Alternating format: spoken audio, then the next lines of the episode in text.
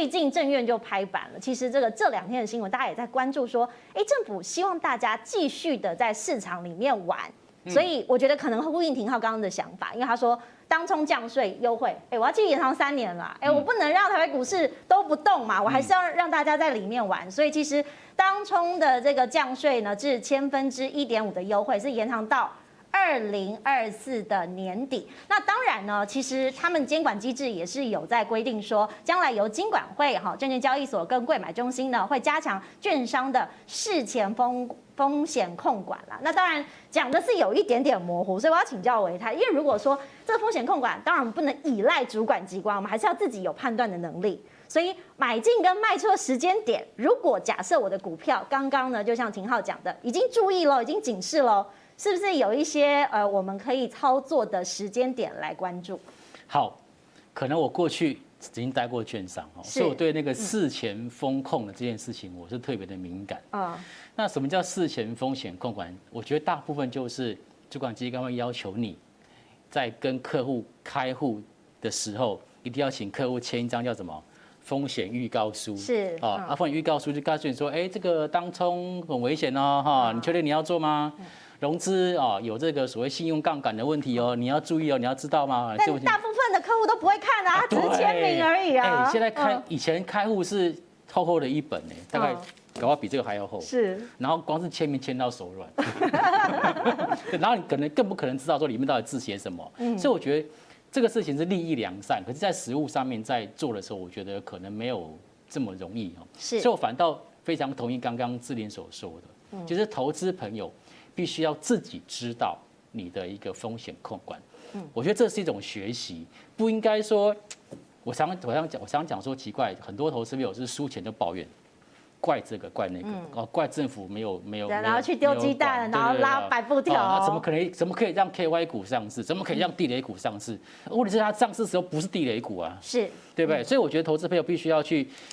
有一个学习的一个角度，我如何去避免踩到地雷股？那我觉得其实如何去避免买到这种所谓当中太高，或者是你说在操作上，像刚刚提到所说的，如何避免你的违约交割的事情也很重要。所以其实真正比较负责的，就是说我可能每年都会每天都会记账，像我们现在每天都会记账，你现在买了多少，卖了多少，你今天可能要付多少钱？因为如果说你 T 加二要去做交割的话。你短时间之内你筹不到这么多钱，其实是有危险的。好，所以我觉得反而是要求，应该说希望投资朋友去学习如何做到自己的风险控管、资金控管，反而会比较重要一点。是，所以如果说哎涨的时候跟跌的时候，那我应该要做什么样的操作会比较适合？嗯，好，呃，如果说同样是股票是被列入警示股的时候，我觉得操作模式可能会分两种，是我个人看法。第一个就是。因为我们刚刚从智联字卡当中也可以发现到，其实要列入警示股或者是注注意股票的一个可能条件很多。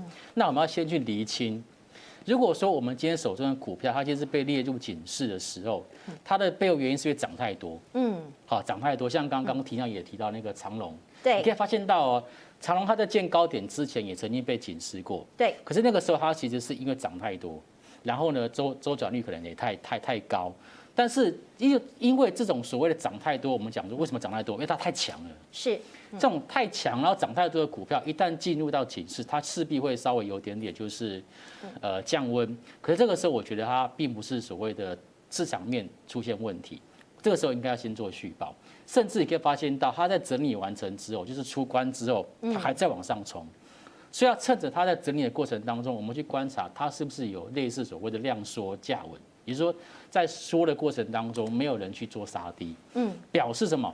筹码很稳定，是好，嗯。但如果说是第二种，就是这张股票它被列入警示股，是冲太夸张了，又走，就像这像这次这个八月二十七号，可能要新的制度出来，是，因为说它冲冲太夸张，当中比超过百分之六十。那像这种可能，它一旦被所谓的警示或被处置的时候，因为当冲量就忽然就抽走了。然后呢，那如果说它之前的股价又涨很多，量突然抽掉，那它可能股价上就会出现拉回做修正。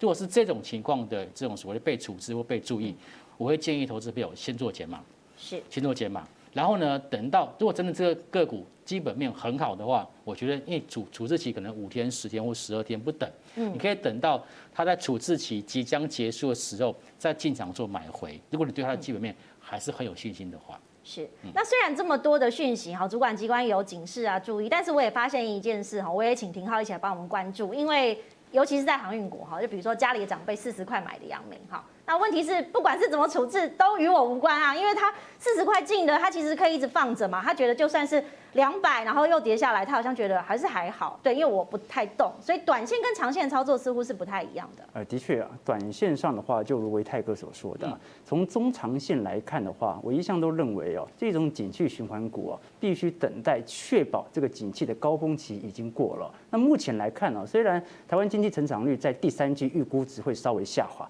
第四季还会持续的正成长哦，也就代表整体台湾的景气还没有到高峰哦。那航运股是很标准的景气概念股了，所以一定要等到景气高峰过后，它才可以确切的走入一个相对弱势格局。其实我们要这么讲哦，很多人会把航运股啊对照成什么？去年的口罩股啊，去年恒大那时也涨很多啊。对，那当时一个小小的恒大，这市值涨到一百八十亿啊，那。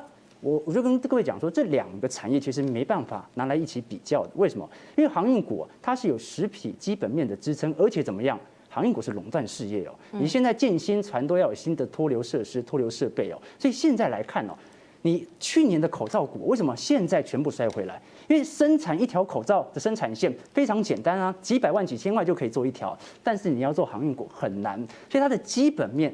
必须确保一直到二零二二年、二三年，其实都是有撑的。所以我们期待的，并不是说它一定能够回升，而是这一波在筹码洗干净之后，融资余额大幅下调之后，有没有可能有一个大幅反弹的机会？这是我们值得注意的。所以现在哦，如果在这时候砍，是有一点砍在阿呆股的感觉。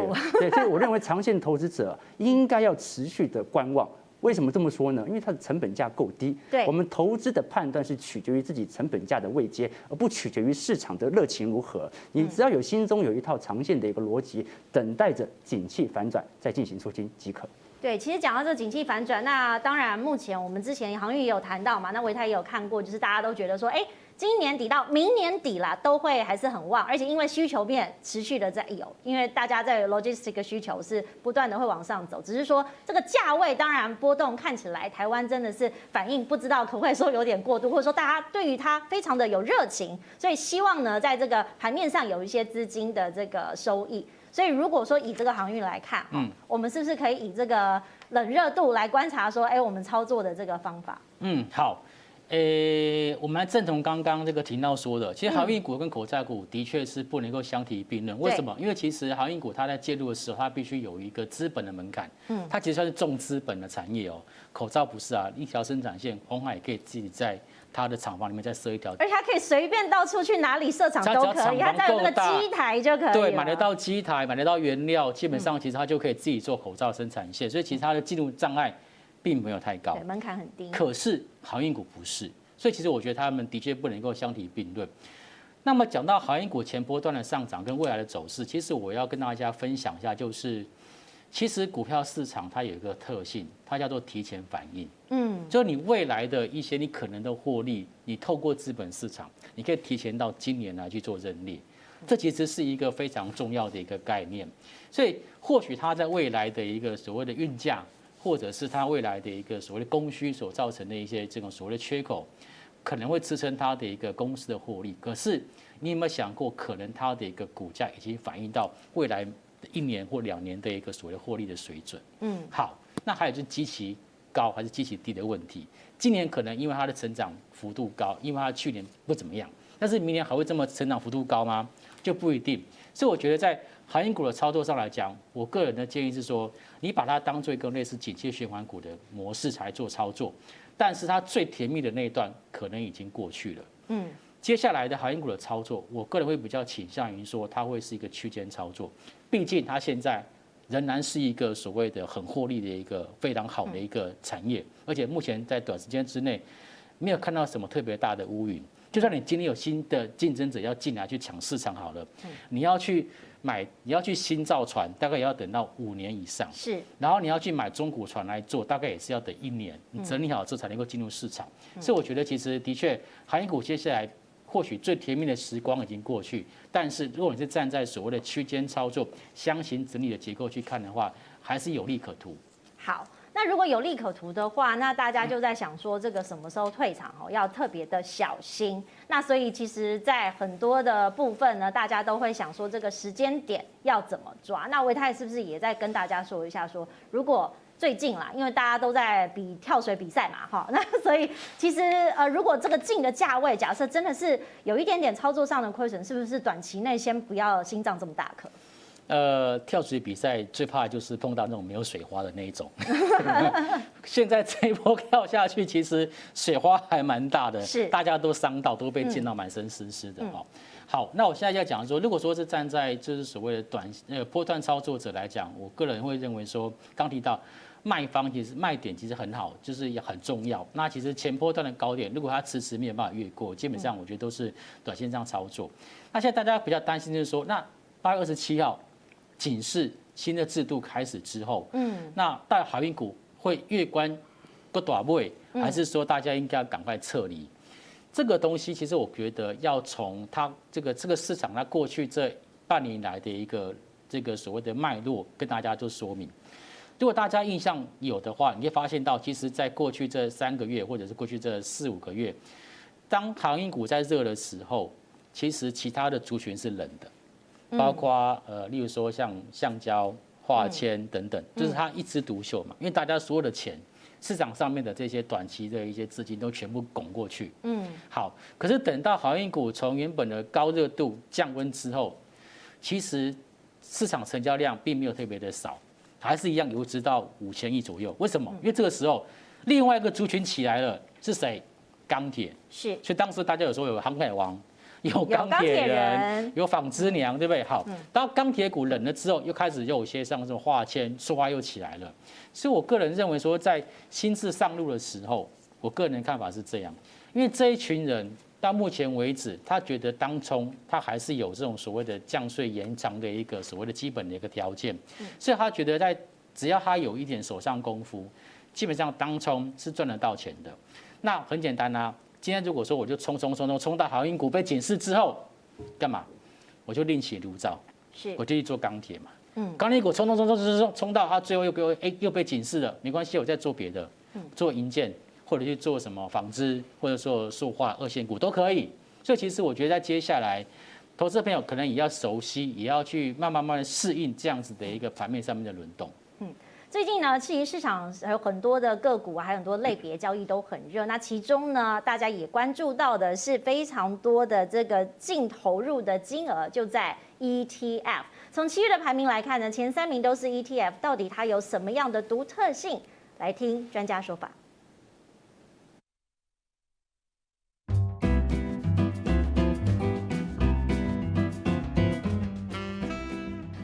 好，我是嘉颖，欢迎收看三分钟存基金。现在我身边的朋友啊，有些人喜欢买基金，有些人比较偏爱这个 ETF，所以我今天就要问扣你的是啊，究竟这个基金跟 ETF 他们会互相排挤吗？他们到底算是敌人，还是可以手牵手的好朋友啊？我当然会说他们是朋友喽，而且越来越像一家人，因为现在很多基金公司都发行 ETF，同时提供基金跟 ETF 这样的产品。才能满足投资人的需求。